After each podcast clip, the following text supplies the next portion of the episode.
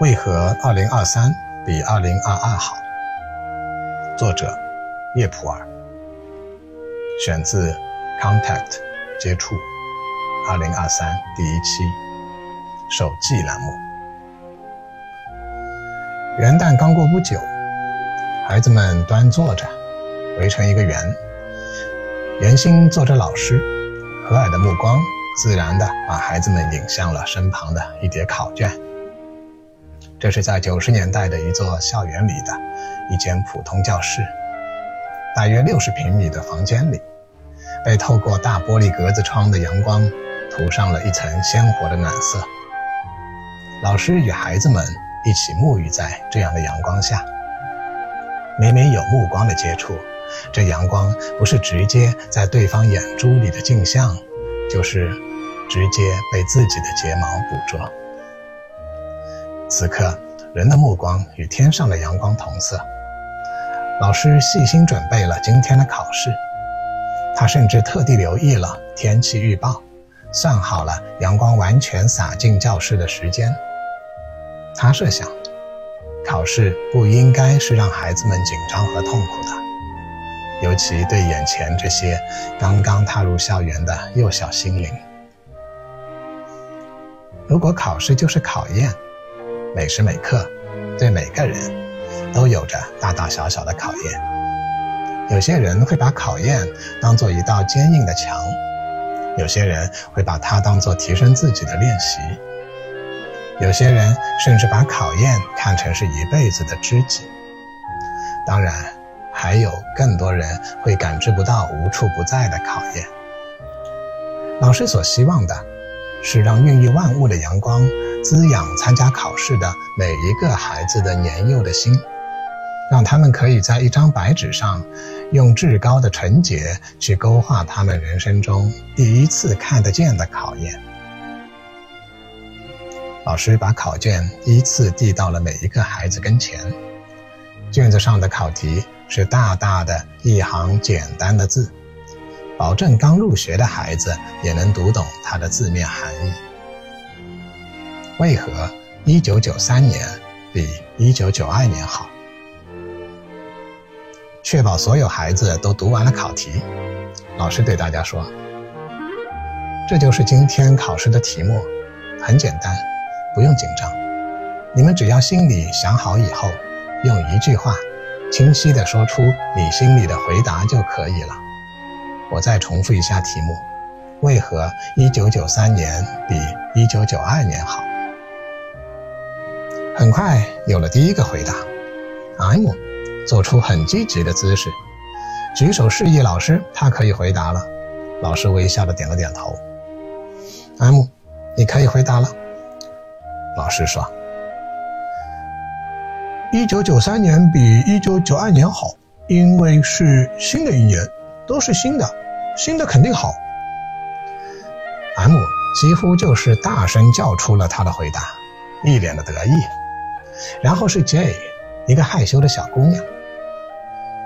一九九三年比一九九二年好，因为我长大一岁了，我想快快长大，长大了就比小时候要好。Y 有礼貌的接了下去，她是一个有点男孩子气的女孩。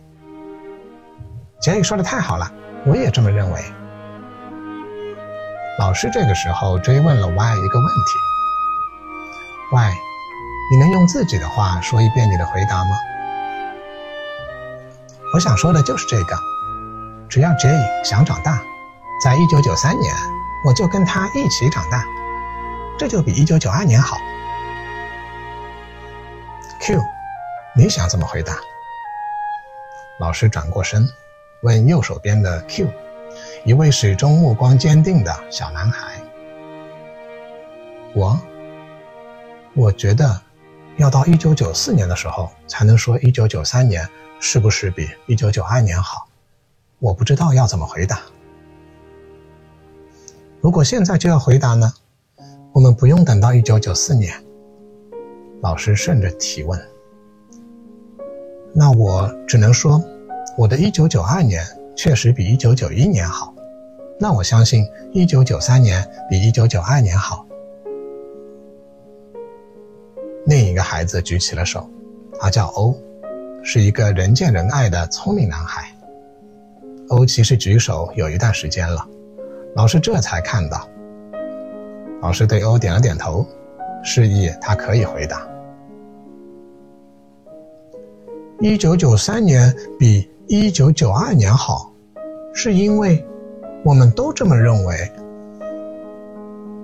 老师面带微笑，看着欧那认真的表情，心里有一种说不出的满足感。但考试还没有结束，他不能现在就开始享受今天与孩子们的互动给他的心灵带来的滋养。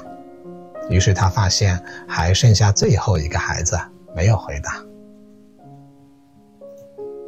那个孩子叫 C，一个文静的女孩，眼珠子一直在观察着教室里的每一个人，好像一切都是全新的，一切都充满了让她好奇的理由。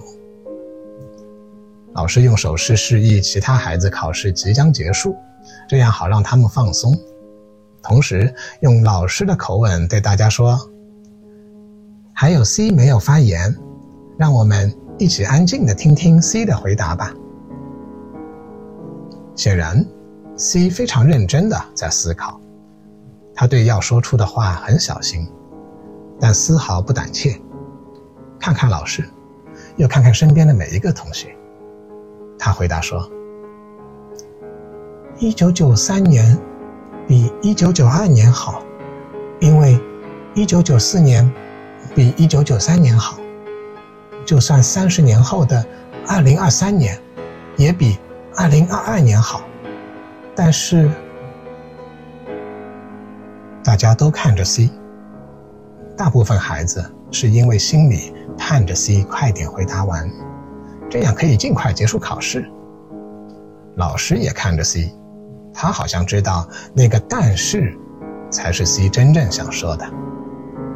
老师心里有一丝的担忧。生怕 C 说出一些意想不到的、不利于他的教育理念的观点。但是，我想，每年元旦过后都问自己这个问题，至少要一直问到2023年。每一年的回答拼起来看，应该会很有趣。没有成年人世界的烦恼的孩子们，终究会成长，他们会进入成年人的世界。